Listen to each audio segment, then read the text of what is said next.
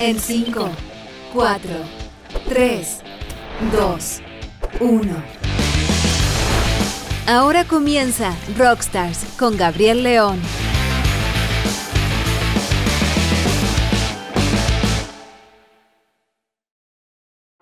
Hola, hola, ¿qué tal? ¿Cómo están? Bienvenidos a un nuevo Rockstars aquí en TX Plus, miércoles 4 de octubre de 2023, son las 12 con 6 minutos.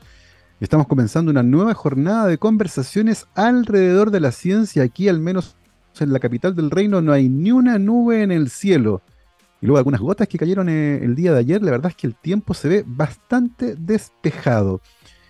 Despejada también está la pista para que tengamos una conversación súper entretenida sobre un área que es particularmente interesante y para eso ya nos acompaña en nuestra transmisión por streaming nuestra invitada, es la doctora Patricia Díaz Saldívar, bióloga con mención en Biología Celular y Genética de la Universidad Nacional Mayor de San Marcos en Lima, Perú.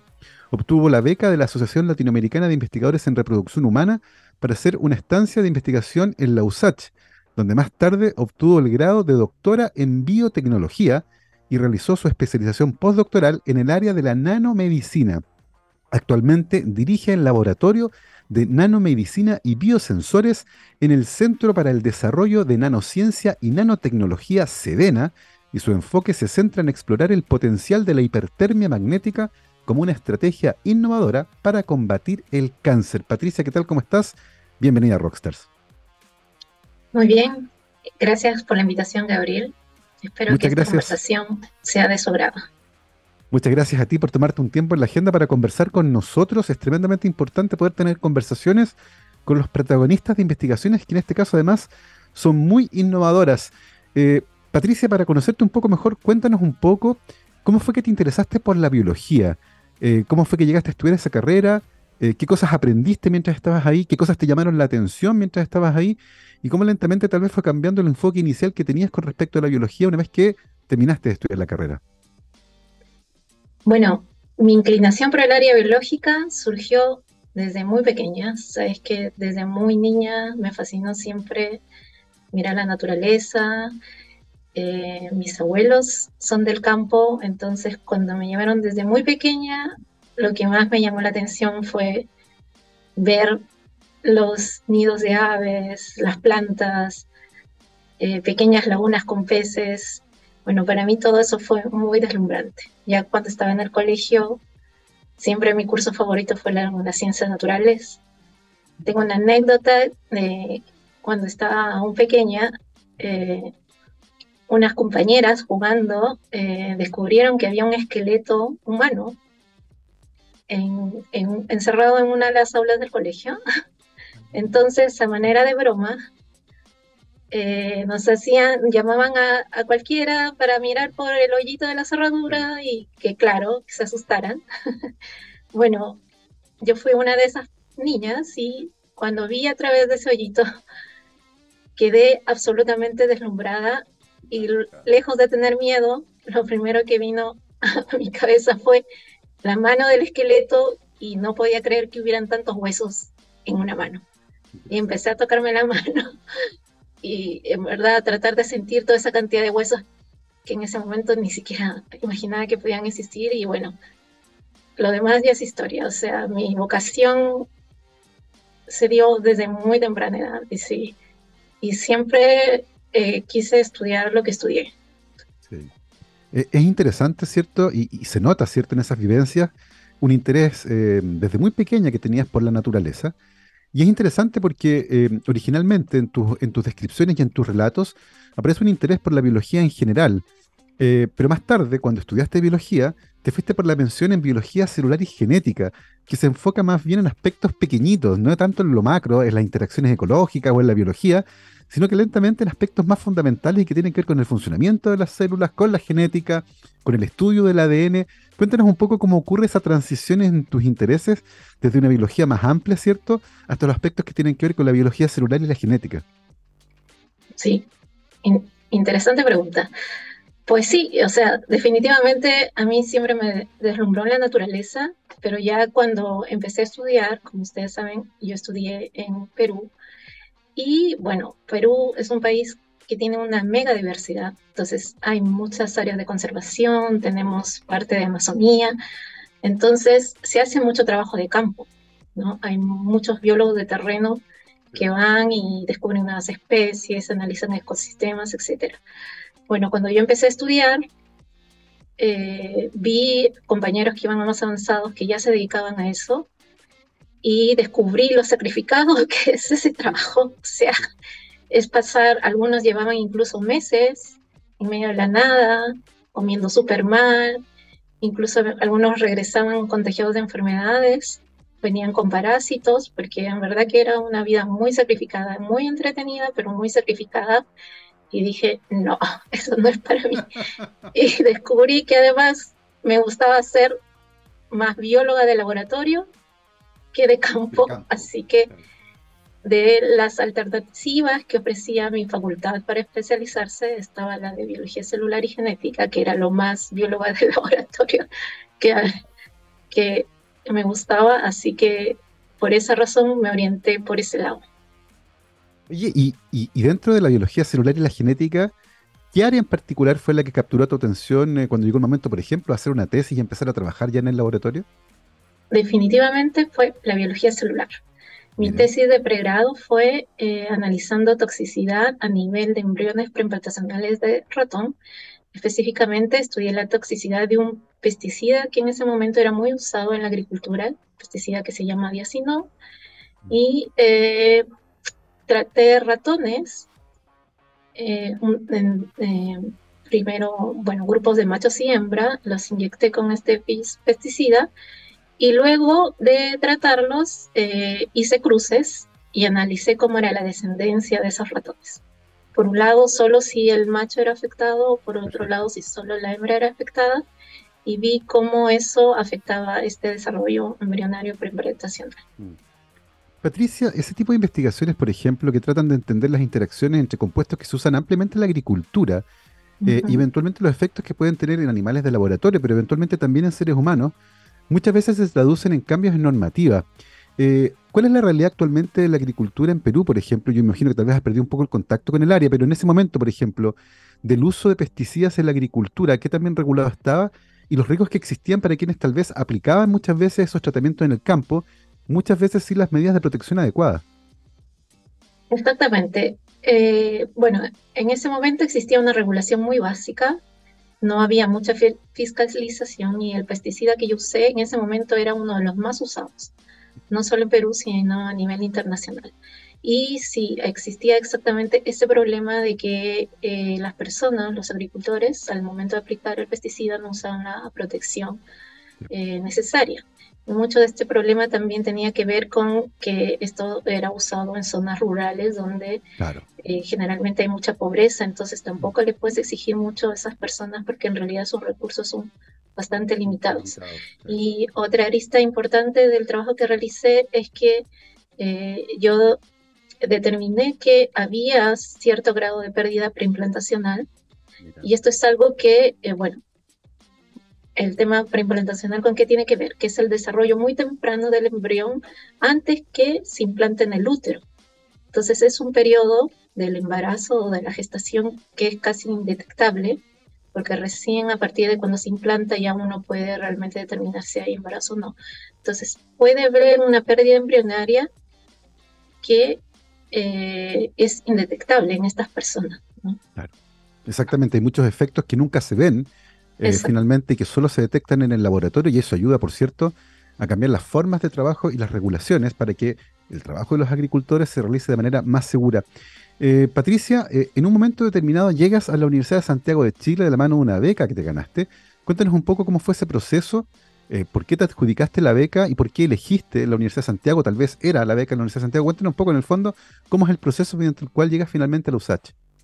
Eh, sí, bueno, justamente a raíz de la tesis que desarrollé, bueno, me estaba especializando en biología reproductiva en ese momento y este programa de la Asociación Latinoamericana de Reproducción Humana siempre otorgaba estas becas anuales para pasantías en cualquier parte de Latinoamérica.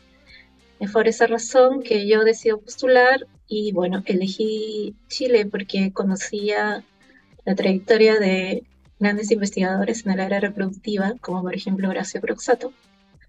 Y eso me motivó a elegir Chile como opción a venir. Y bueno, en esa época coincidió que Croxato eh, se estaba cambiando de universidad y si bien finalmente no, no postulé la beca con él, eso me llevó a llegar a USACH. Exactamente, Horacio Croxato, que estuvo en la Universidad Católica en la época que yo estudié, y después fuimos colegas en la UNAV, que fue la universidad a la que él se fue, la Universidad Andrés Bello, donde se fue a continuar su carrera, una eminencia a nivel eh, mundial con respecto a medicina reproductiva y métodos anticonceptivos. Eh, la verdad que un gran, gran investigador en esa área. Em, Patricia, cuéntanos un poco cómo fue tu estancia inicial en la USACH. Finalmente te quedaste a hacer un doctorado ahí en biotecnología. Cuéntanos un poco cómo fue la experiencia eh, y cómo fueron cambiando además tus intereses de investigación, porque lentamente fuiste dejando la biología reproductiva para meterte también en otras áreas. Cuéntanos un poco cómo fue ese proceso. Muy bien, llegué por la beca y bueno, sí, era la primera vez que vivía en un país que no fuera el mío, entonces todo fue al inicio muy deslumbrante, llamativo, ¿no? Y obviamente también otra de las razones por las que elegí venir a Chile es porque sabía que aquí eh, la forma como se realizaba la ciencia estaba mucho más avanzada, ¿no? Eh, y bueno, podrías, tenías más presupuesto para hacer muchas otras cosas, ¿no? Entonces sí, al inicio, bueno, yo estaba totalmente fascinada y bueno, aprendiendo muchísimo en cuanto a técnicas, sobre todo biología molecular, que hasta ese momento había visto muy poco. Y entre medio em, me surgió la oportunidad de postular al doctorado. Y la USACH en ese momento tenía un doctorado de microbiología y de biotecnología. Entonces, por la formación que yo tenía, mi perfil daba mejor para el de biotecnología. Y bueno, es así que decido postular y eh, bueno, soy aceptada y comienzo mis estudios eh, doctorales. En paralelo, la doctora Dora Albirt, Premio Nacional de Ciencias, estaba convocando distintos investigadores de la universidad para postular a un financiamiento basal y de esta forma crear el Centro para la Nanociencia y la Nanotecnología. Así que, eh, bueno, en ese momento eh, los jefes del laboratorio con los que trabajaba se integraron al proyecto y de esa forma fuimos pasando lentamente de la biología reproductiva a la nanotecnología y la nanomedicina es una transición súper interesante que tiene que ver también, ¿cierto?, con eh, cómo cambian muchas veces las visiones de la investigación dentro de las instituciones, en este caso al alero, por cierto, del SEDENA. Oye, Patricia, eh, has estado harto tiempo ya viviendo en Chile. ¿Qué es lo que echas más de menos de Lima? ¿El clima, la comida o las dos? al inicio, confieso que fue la comida. Extrañaba muchísimo, pero a medida que fue pasando el tiempo, sí, se instalaron tantos restaurantes de comida peruana aquí que, en verdad, ya, ya no es tema. Y bueno, como buena limeña, lo que sí extrañé también en su momento fue mucho ver el mar. Era algo que veía todos los días involuntariamente y no me di cuenta de, de lo acostumbrada que estaba eso hasta que vi aquí a solo ver montañas. Absolutamente. De hecho, tuve la oportunidad de estar en Lima hace un tiempo en la Feria del Libro por Dios que se come bien en Lima. Y qué clima más agradable, ese clima costero, eh, algo más húmedo que el seco clima de Santiago, que es más cordillerano, ¿cierto? Y donde además, como tú decías, se echa mucho de menos, una vez que uno se acostumbra a ver el mar permanentemente, se echa mucho de menos no ver el mar permanentemente y ese murmullo, ¿cierto?, constante del sonido del océano. Oye, Patricia, eh, nos contabas que hay una transición súper interesante en el foco de de tus investigaciones, que van desde la biología reproductiva a la nanociencia. Eh, lo que coincidió con tu entrada al programa de doctorado en biotecnología y eso por lo tanto cambió el foco también de las preguntas que iban a hacer. Eh, en ese sentido, durante tu tesis de doctorado, ¿qué preguntas abordaste eh, como parte de tus investigaciones? Bueno, no, la transición se produjo porque, bueno, partimos trabajando biología reproductiva, pero ya cuando empecé el doctorado aprendí, por ejemplo, a hacer cultivo primario. Trabajábamos con muestras de trompa de falopio y bueno, también teníamos algunas líneas celulares, sobre todo de cánceres reproductivos. Esto nos llevó ¿no? a plantear como una de las líneas de investigación para el proyecto en ver inicialmente estudios de toxicidad de nanopartículas a nivel de líneas celulares. Y bueno, como ya contábamos con estas líneas celulares cancerosas, aunque eran, bueno, reproductivas, bueno, partimos haciendo los primeros análisis a nivel de toxicidad con estas células. Posteriormente, ya cuando eh, formulo mi proyecto de tesis, eh, decido eh, probar unas nanopartículas hechas de un material natural que aquí en Chile abundan mucho, que es la ceolita, que es de origen volcánico. Y como ya saben, en Chile si hay algo que sobra son volcanes. así que hay mucha ceolita, así que decidimos usar este material para desarrollar un sistema de liberación controlada de fármacos y ver sus efectos uh, a nivel de estas líneas celulares cancerosas, específicamente de cáncer reproductivo. Es súper interesante esa transición, Patricia, de esta niña curiosa que miraba la naturaleza en el campo de los abuelos, a convertirte en una investigadora que está interesada en tratar de entender cómo ciertos materiales y nanopartículas de zeolita interactúan específicamente con ciertos tipos de líneas celulares cancerosas reproductivas. Eh, es bien fascinante esa transición.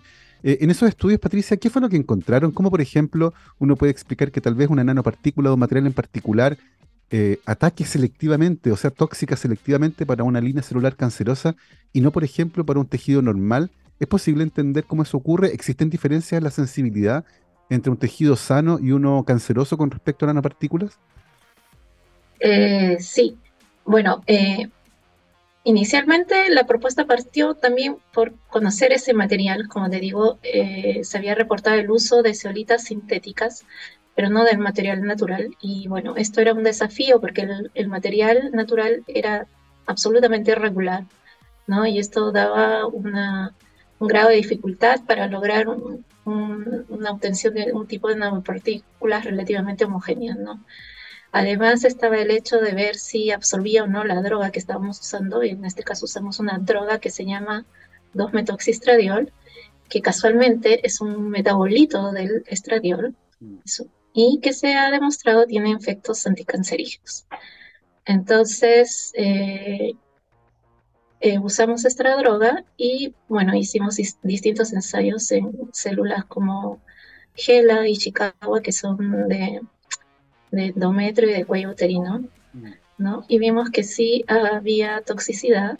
Ahora, esta droga, por ejemplo, tiene la desventaja que se oxida muy rápido cuando está en medio acuoso y descubrimos que eh, al estar ah, absorbidas en este material, en estas nanopartículas, eh, su duración era mucho mayor. Por lo tanto, eh, veníamos, podíamos ver un efecto prolongado al momento de ver la muerte celular. Súper interesante aquello, de cómo una, una, nanopartícula, ¿cierto?, puede actuar como un medio que protege una droga, en este caso de la oxidación, eh, para, para, aumentar, ¿cierto?, su tiempo de eficacia, la cantidad de tiempo que eventualmente puede actuar en contra, en este caso, ¿cierto?, algunas líneas celulares que son cancerosas. Em, Patricia, eh, al terminar tu doctorado te empezaste a especializar aún más en nanomedicina. Eh, hiciste un par de estadías postdoctorales. Cuéntanos un poco cómo fue esa etapa en particular, la transición entre ser estudiante de doctorado y ahora investigadora, que es esa etapa en particular de la carrera de una científica y un científico, donde se realizan estas estancias postdoctorales. ¿Cómo fue ese proceso eh, de especialización en tu caso en nanomedicina?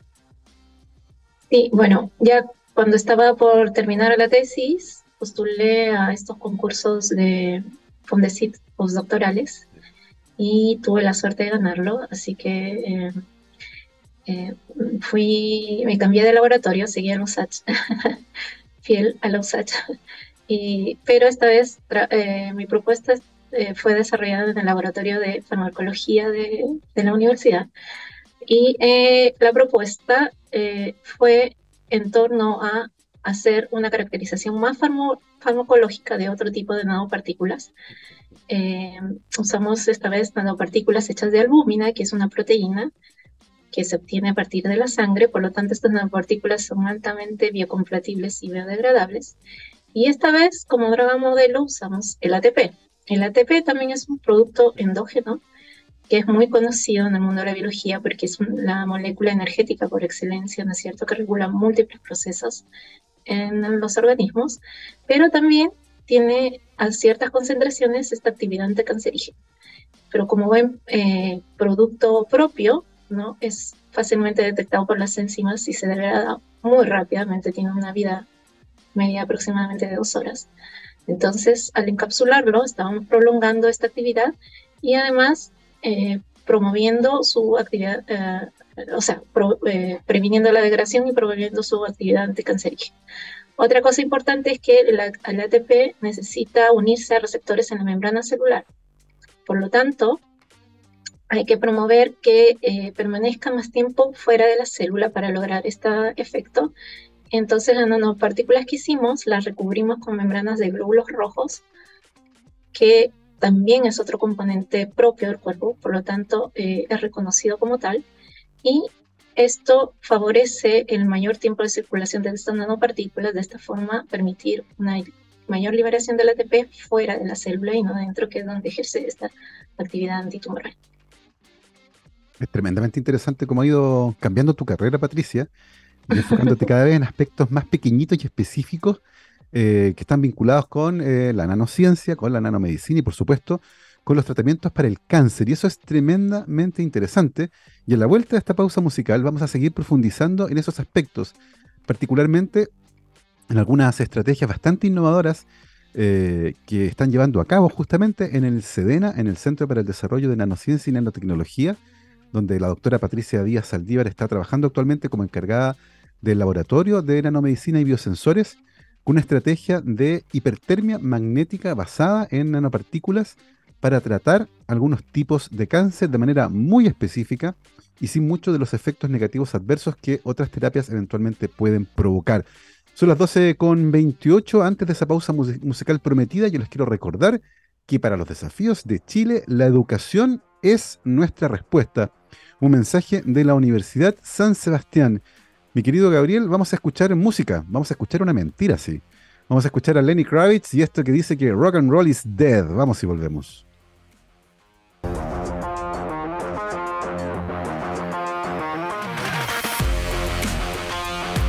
12 con 32, estamos de vuelta aquí en Rockstar ZX Plus, programa de día miércoles 4 de octubre de 2023. Estamos teniendo una muy interesante conversación con nuestra invitada, la doctora Patricia Díaz Saldívar, bióloga con mención en biología celular y genética de la Universidad Nacional Mayor de San Marcos en Lima, Perú.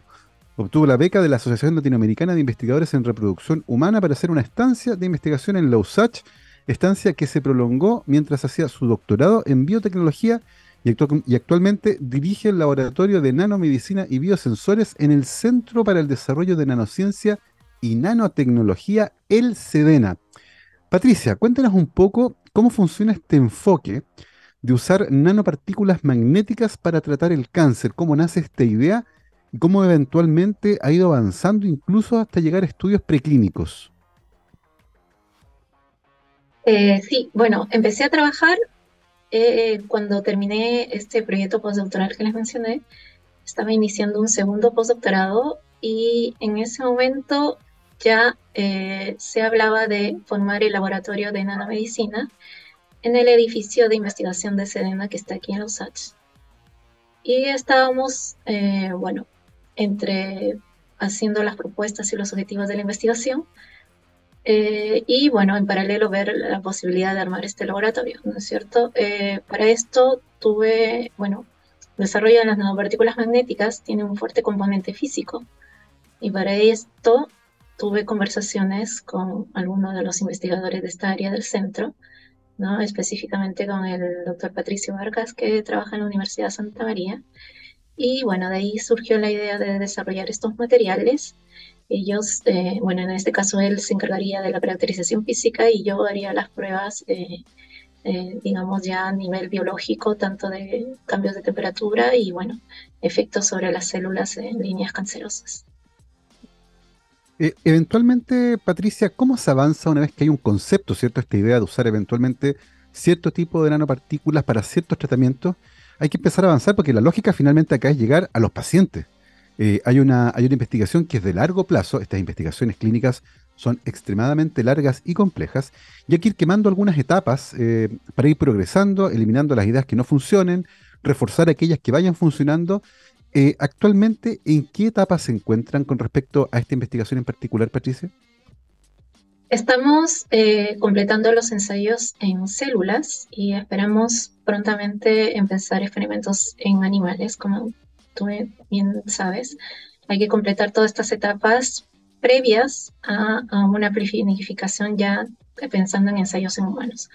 ¿No? Bueno, eso obviamente va a tomar mucho más tiempo, pero bueno, esta parte anterior, que es esta investigación no preclínica, a nivel de todavía investigación básica en laboratorio, eh, bueno, hay que, tiene que cumplir definitivamente estas etapas previas.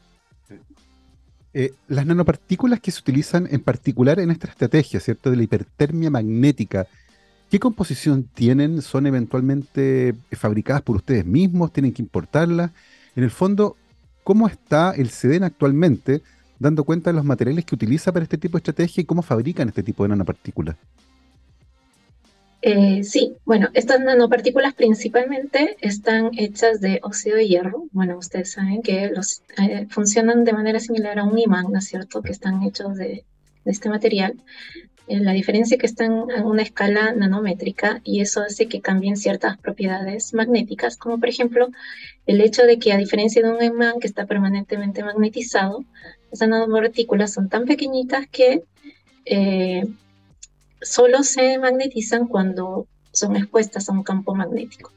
Esta es una de las principales ventajas por las que decidimos usar estos materiales, porque significa que nosotros podemos decidir en qué momento activarlas y en qué momento no. Al ser expuestas a este campo magnético, lo que hacen es generar calor, y este es el principio fundamental eh, por el que pueden eliminar las células eh, cancerosas. Eh, en ese sentido hay un punto acá que es súper importante y es como eventualmente estas nanopartículas de óxido de hierro van a llegar específicamente a, las células cancerosas porque una vez que se, aplica un campo magnético, eh, eventualmente la producción de calor eh, va a afectar a todas estas nanopartículas y por lo tanto su distribución en el espacio es muy importante. Eh, en ese sentido, Patricia, ¿cómo se logra el targeting, en el fondo, que las nanopartículas lleguen específicamente a aquellos tejidos donde tienen que llegar? bueno, hay un tema biológico propio también de la distribución de estas nanopartículas. ya se sabe que, por ejemplo, al ser aplicada por el torrente sanguíneo, eh, naturalmente se localizan en órganos y bueno, tejidos que están altamente vascularizados.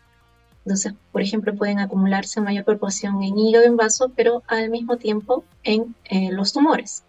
Y sobre todo porque los tumores, además de estar altamente vascularizados, tienen eh, capilares imperfectos que están fenestrados eh, y permiten la mayor filtración de estas nanopartículas. Entonces, naturalmente, eh, hay una acumulación mayor comparado con los tejidos sanos. Y por otro lado, como tú me mencionas, está la funcionalización que te permite hacer ya un una acumulación más específica en las células cancerosas y esto puedes lograrlo mediante, por ejemplo, anticuerpos que pueden reconocer un tipo particular de célula y hacer que esta acumulación entonces sea mucho más específica.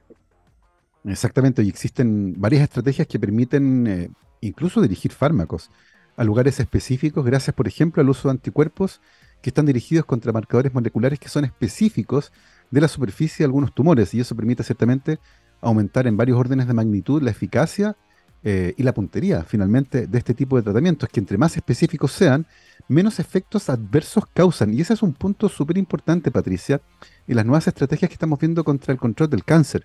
Estamos tratando de encontrar tratamientos que sean más específicos y que causen menos efectos adversos. En ese sentido, los tejidos sanos, eh, ¿Cómo reaccionan a este tipo de nanopartículas? Ya nos explicás que se acumulan menos en tejidos sanos, pero eventualmente podrían estar ahí. ¿Cómo reacciona un tejido sano versus un tejido canceroso frente a la hipertermia? Bueno, en primer lugar está el tema de la toxicidad. Estas nanopartículas tienen una, de por sí una muy baja toxicidad. Entonces, eso hace que eh, si las células sanas entraran en contacto se verían pocamente afectadas por el solo hecho de contener las nanopartículas.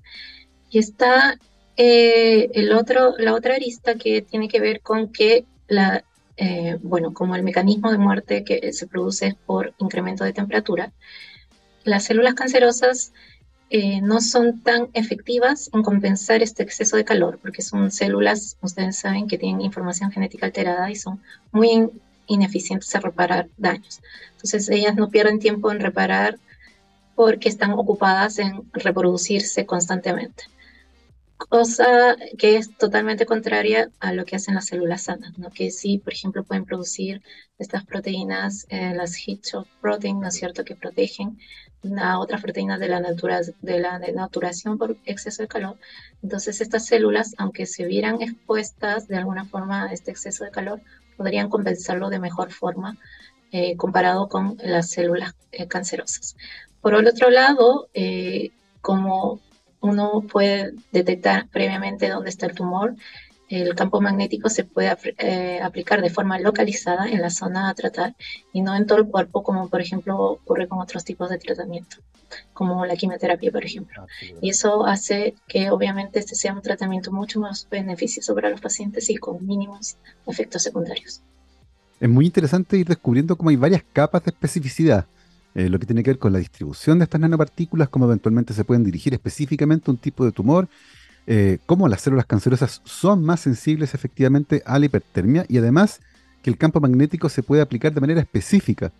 Y así, eventualmente, aunque las nanopartículas estuvieran distribuidas en todo el cuerpo, solo se van a activar por hipertermia aquellas que estén expuestas al campo magnético. Por lo tanto, hay varios niveles que permiten darle especificidad a este tratamiento. Eh, Patricia, ¿qué ocurre después del tratamiento con estas nanopartículas? ¿Eventualmente se excretan con el paso del tiempo quedan eh, eh, dentro de las células, se almacenan dentro de vacuolas. ¿Qué se sabe del destino de estas nanopartículas cuando ya pasa el tiempo y, mm, por ejemplo, se hace el tratamiento de hipertermia? Eventualmente pueden matar un tumor. ¿Qué va a pasar con esas nanopartículas? ¿Saben ustedes qué ocurre con ellas?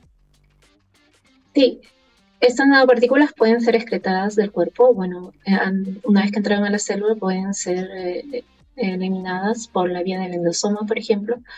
Y, por ejemplo, eh, posteriormente pasar por el hígado y, por ejemplo, pasar a la bilis. De la bilis pasan a los intestinos y bueno, de ahí para afuera, exactamente. Eh,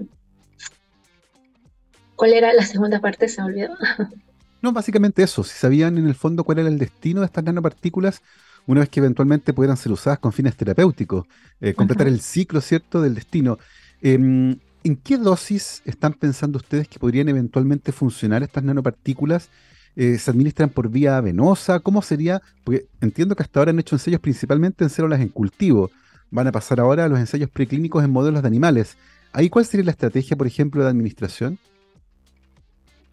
Eh, tenemos dos opciones contempladas. Una sería la vía intravenosa, eh, bueno, que es la vía, la vía más larga, ¿no es cierto? Y la que va a, va a costar más dirigir la nanopartícula, la nanopartícula específicamente hacia el tumor. Y está la otra opción de la vía intratumoral, que, bueno, puedes tratar directamente el tumor y, bueno, obviamente ahí sí, totalmente los riesgos de, eh, eh, digamos, contaminar células sanas son mínimos. La desventaja de eso es que solamente se puede aplicar en tumores que son accesibles, ¿no es cierto? Mm. Eh, entonces, tenemos, eh, aún estamos trabajando en el diseño de esa parte y ver qué podría ser más beneficioso. La, bueno, y por lo mismo también con respecto a las dosis aún no las tenemos determinadas, pero sí, generalmente se hace un cálculo entre miligramos por gramo de peso corporal, en el caso de los ratoncitos, porque son como muy pequeñitos, apenas llegan a, los 30 gramos, entonces claro. se hace un cálculo en función a eso. Patricia, teniendo en cuenta el estado de avance de este tipo de investigaciones y lo prometedor que puede ser con respecto, por ejemplo, la casi ausencia, diría yo, de efectos secundarios adversos debido a lo específico del tratamiento, eh, ¿cuál es la ventana temporal que ustedes han fijado para proseguir con estas investigaciones? Por ejemplo, eh, van a empezar muy pronto los ensayos preclínicos en modelos animales. ¿Cuándo creen ustedes que podrían tener los primeros resultados con respecto a eh, la eficacia de este tipo de tratamientos en modelos animales como roedores? Sí, bueno, los ensayos en animales los tenemos contemplados para fines de año, por lo tanto vamos a estar dedicados a esos durante todo el próximo año así que esperamos que para finales de primer, del próximo año tengamos los primeros resultados y análisis y bueno, ver qué tan efectivas son nuestras nanopartículas. Bueno, nosotros como centro de nanotecnología tenemos muchos tipos de profesionales y bueno, eso nos, da, nos permite desarrollar nuestro propio tipo de nanopartículas. En estas nanopartículas magnéticas no solo las propiedades no solo dependen del tamaño, sino también de la forma. Y bueno, estamos trabajando en analizar distintas geometrías, ¿no? La más común es la esférica, pero se pueden hacer nanopartículas cúbicas, ¿no es cierto? O tipos eh, como bastones, y eso mejora estas propiedades de generar calor. Mira, maravilloso.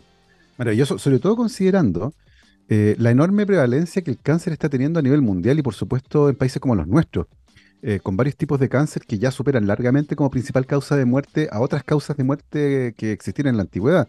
Eh, sin ir más lejos, las enfermedades infecciosas que durante mucho tiempo fueron la principal causa de muerte, hoy han sido reemplazadas por enfermedades crónicas no transmisibles como el cáncer y las enfermedades cardiovasculares y por lo tanto contar con nuevas estrategias terapéuticas, eh, particularmente en contra del cáncer, parece una idea fantástica. En ese sentido, Patricia, muchas veces en nuestros países, en Latinoamérica, chocamos con un problema de costos, porque pasar de los ensayos preclínicos a los ensayos clínicos con seres humanos, multicéntricos, eh, es extremadamente costoso. Eh, ¿Han conversado ustedes dentro del, del equipo cómo eventualmente proseguir la investigación una vez que pasen con los modelos animales? Eventualmente, ¿es posible pensar en hacer los ensayos clínicos en Chile? ¿Hay que salir a buscar socios fuera? ¿Alguna empresa farmacéutica? ¿Ustedes han conversado sobre esa posibilidad? Mm, sí, o sea, tenemos eh, todavía conversaciones en un nivel inicial, pero definitivamente sí habría que ir a buscar socios fuera.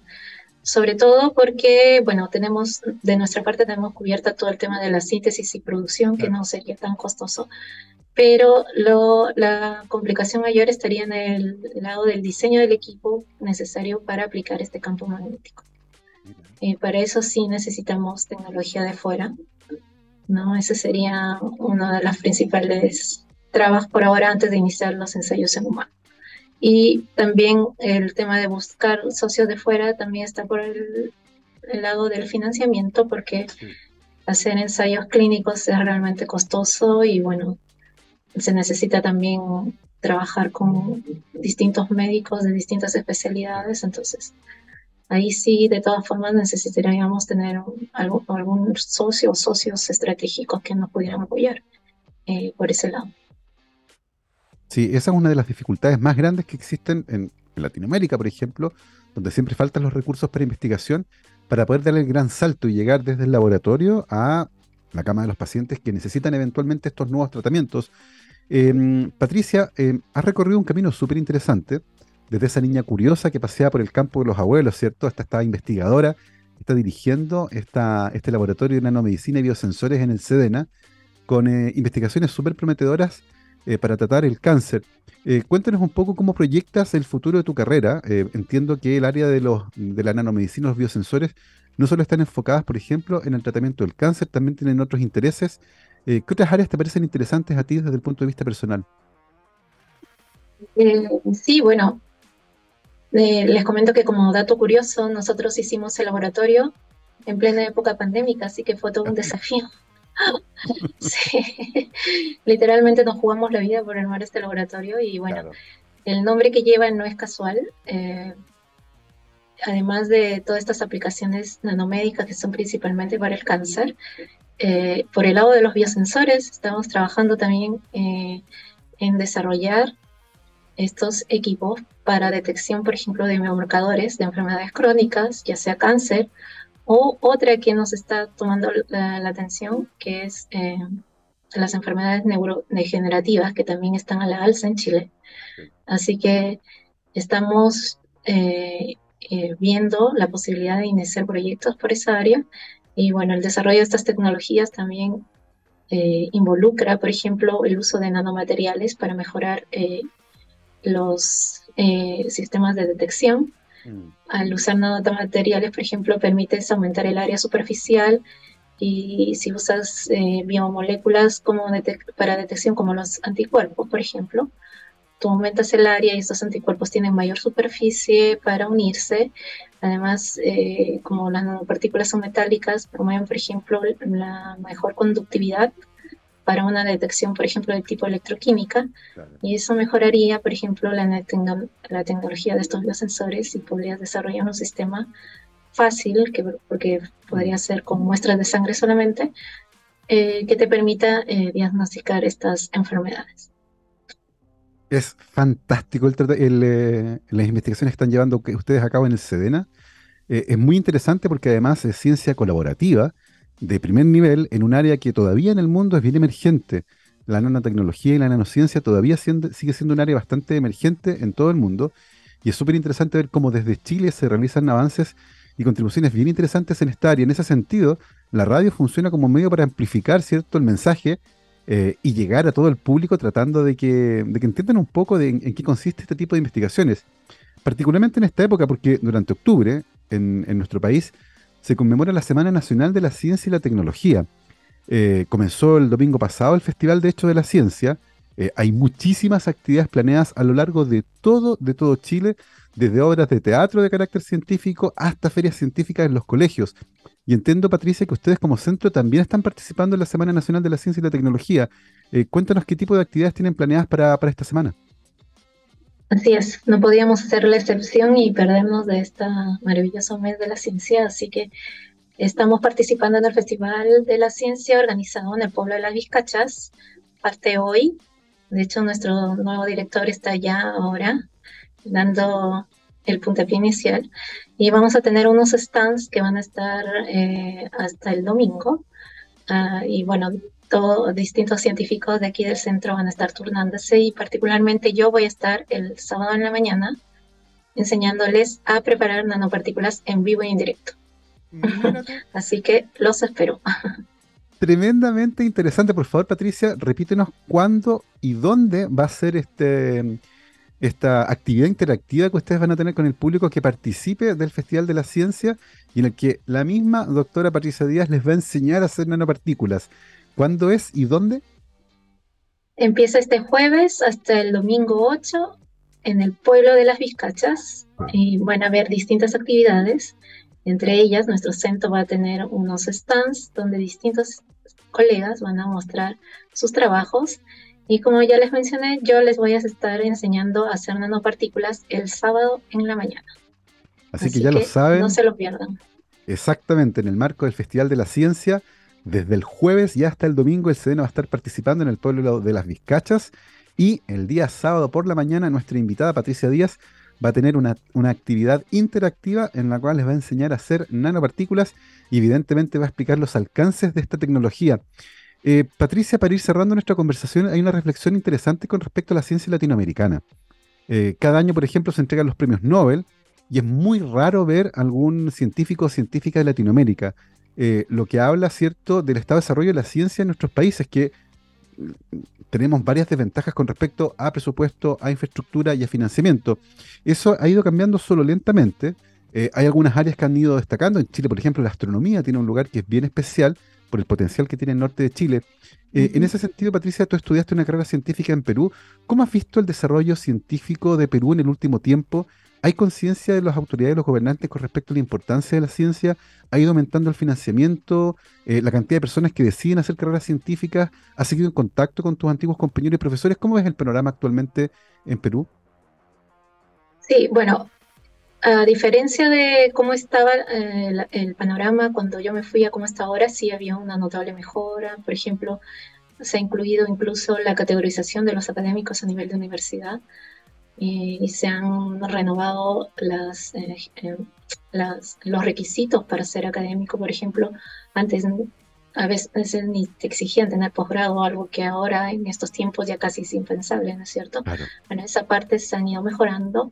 También el financiamiento, eh, se han creado nuevos concursos y proyectos donde también se entregan más fondos, pero en general a nivel latinoamericano el principal problema es que eh, por ejemplo, nosotros dependemos de, para comprar reactivos, por ejemplo, que algo que es crítico para gran parte de nuestras investigaciones, es que eh, todo se viene de fuera. Y este problema se puso terriblemente evidente durante la pandemia, donde tenías que esperar hasta seis meses para que te llegara una cosa. Entonces, esa es la gran desventaja que tenemos y por eso nos cuesta tanto avanzar al ritmo de los países del primer mundo donde los reactivos le llegan en la misma semana, ¿no es cierto? Entonces, y además que cuestan mucho menos. Absolutamente. Así que, por lo tanto, el presupuesto les rinde mucho mejor. Entonces, eso hace que a nosotros nos cueste mucho más avanzar al ritmo que lo hacen en el primer mundo. Absolutamente. De hecho, recuerdo que una vez estuve en Francia trabajando, pedí un reactivo un día en la noche. El otro día, cuando llegué al laboratorio, ya estaba en el mesón llegó durante la noche desde Alemania. Es una cosa impresionante y efectivamente eso tiene un impacto gigantesco a la hora de medir la velocidad de avance, pero no la calidad del avance. Ciencia de muy buen nivel y que el SEDENA va a estar demostrando desde este jueves y hasta el domingo con su nuevo director, Juan Escric, ¿cierto? Ahí en el pueblo de las Vizcachas para que puedan disfrutar y acceder a este tipo de avances científicos. Son las 12.55 y estamos llegando al final de esta muy entretenida conversación y le queremos dar las gracias a nuestra invitada de hoy, la doctora Patricia Díaz Saldívar. Actualmente dirige el Laboratorio de Nanomedicina y Biosensores en el Centro para el Desarrollo de Nanociencia y Nanotecnología Sedena, ahí en la USACH, en la Universidad de Santiago de Chile. Patricia, muchísimas gracias por habernos acompañado hoy. Gracias a ustedes por la invitación, ha sido un gusto y hasta la próxima.